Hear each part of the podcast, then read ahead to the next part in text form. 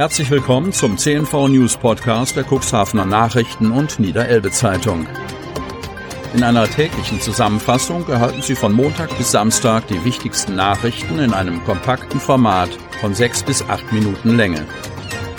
Am Mikrofon Dieter Bügel. Sonnabend, 11. September 2021. Ab Sonntag gilt die 3G-Regel im Landkreis. Kreis Cuxhaven.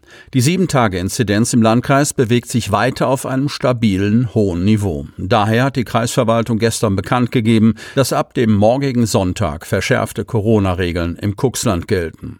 Da die 7-Tage-Inzidenz am Freitag den fünften Werktag in Folge den Wert von 50 überschritten hat, Freitag lag der Wert bei 68,4, müssen gemäß der Corona-Verordnung des Landes Niedersachsen die Verhaltensregeln angepasst werden. Aus der in diesem Zuge veröffentlichten Allgemeinverfügung des Landkreises geht hervor, dass ab Sonntag, 12. September, die sogenannte 3G-Regel in weiteren Bereichen Anwendung findet. Während schon bisher in Alten- und Pflegeheimen, Heimen für Menschen mit Behinderungen, bei Veranstaltungen mit über 1000 Teilnehmenden und in Diskotheken und Clubs der Zutritt nur für geimpfte, genesene und negativ getestete Personen möglich war, gilt dies nun für deutlich mehr Bereiche, heißt es vom Landkreis. So müssen nun in allen Gaststätten und Restaurants, bei der Inanspruchnahme körpernaher Dienstleistungen oder in Fitnessstudios entsprechende Nachweise vorgelegt werden. Auch Veranstaltungen mit mehr als 25 Personen sind nur noch unter dieser Voraussetzung möglich.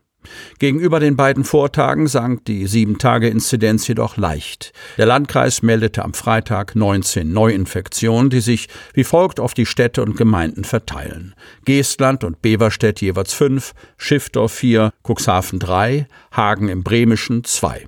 Elf Personen hingegen gelten als nicht mehr akut infiziert.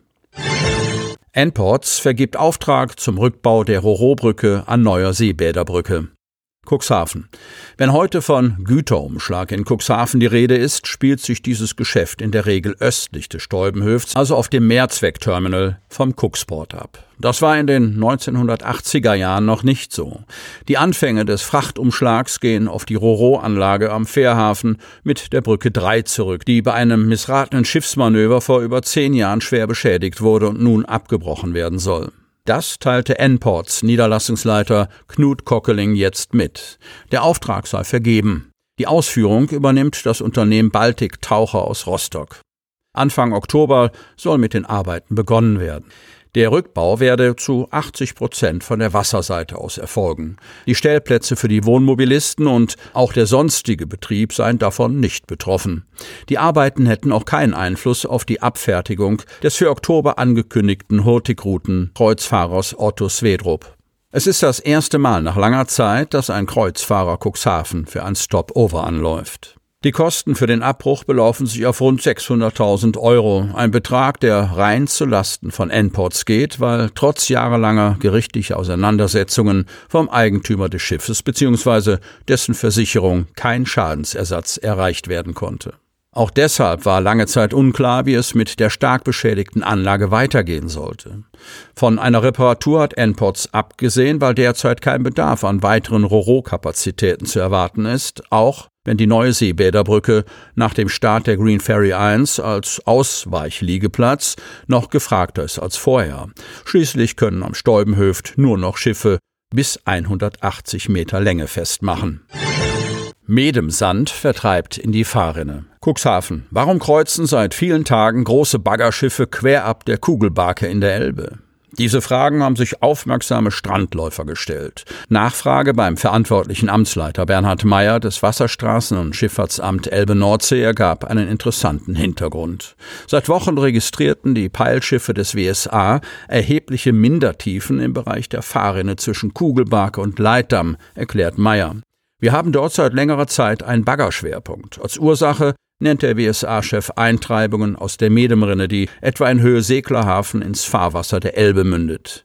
Der Sand finde sich auf der gesamten Breite des Fahrwassers. Eine Ursache für die vermehrten Sandeintreibungen könnte die im Zusammenhang mit der Elbvertiefung eingebaute Unterwasserablagerungsfläche am anderen Ende der Medemrinne gegenüber von Otterndorf sein. Man muss das beobachten, sagt Meyer. Fest steht schon jetzt, dass der vor über einem Jahr mit Millionenaufwand aus Steinen eingebaute Initialdamm nicht ausreichend ist. Eigentlich seien zwei Teildämme zwischen einer Sandbank aufgeschüttet und überspült worden. Die Sandbank dazwischen sei von der Strömung abgetragen worden, so Meyer.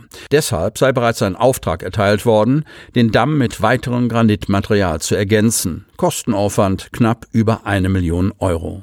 Schon im Oktober sollen die Arbeiten beginnen. Auf Schuten umgeladen wird das Material entweder über den Hafen Cuxhaven oder Brunsbüttel. Die Entscheidung stehe noch aus.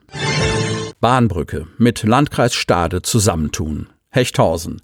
Seit dem Kriegsende sorgt eine Behelfsbrücke aus rostigem und vielfach saniertem Metall dafür, dass es die Bahnstrecke zwischen Cuxhaven und Hamburg, die auch eine zentrale Bedeutung für Berufsbändler nach Stade und Hamburg hat, noch existiert. Dies noch gut in Schuss, urteilt die DB Netz AG. Doch das bezweifeln Kritiker und vor allem die Befürworter einer angekündigten Elektrifizierung der Bahnverbindung. Eines der Probleme ermöglicht die Höhe der nach oben geschlossenen Brücke eine Elektrifizierung. Darüber gibt es keine gesicherten Erkenntnisse. Brückensituation und eingleisiger Abschnitt werden von Fachleuten als Nadelöhr und Gefahr für die reibungslose Verbindung nach Hamburg beschrieben, sagt der Hechthausener Kreistagsabgeordnete Uwe Dubbert. Ein Ausfall der Verbindung für das gesamte Cuxland als Hafen- und Wirtschaftsstandort Cuxhaven wäre mit erheblichen Folgen verbunden. Die dauerhafte Sanierung einer reibungslosen Verbindung von und nach Hamburg liegt deshalb in elementarem Interesse des gesamten Landkreises Cuxhaven. Vor dem Hintergrund hat der Regionalausschuss auch einstimmig empfohlen, dass die Landkreisverwaltung eine Verbindung zum Landkreis Stade mit dem Ziel aufnimmt, gemeinsam auf eine zukunftsorientierte, bürgerfreundliche, moderne und zuverlässige Zugverbindung der Bahnlinie Cuxhaven-Hamburg als direkte Verbindung in die Metropole hinzuwirken. Laut DB Netz AG gebe es kein Belastungsproblem für die alte Brücke. Eine bereits angedeutete Machbarkeitsstudie sei für 2022 zu erwarten, ebenso wie Verstärkungen. Die aktuelle Beurteilung der Brücke sei in die Kategorie Mängel erwartet, aber Instandsetzung möglich eingestuft worden. In diesem Jahr werde es zudem noch eine spezielle Messung wegen der Restnutzungsdauer der provisorischen Brücke geben. Eine Elektrifizierung sei ohne großen Aufwand möglich, so die DB Netz.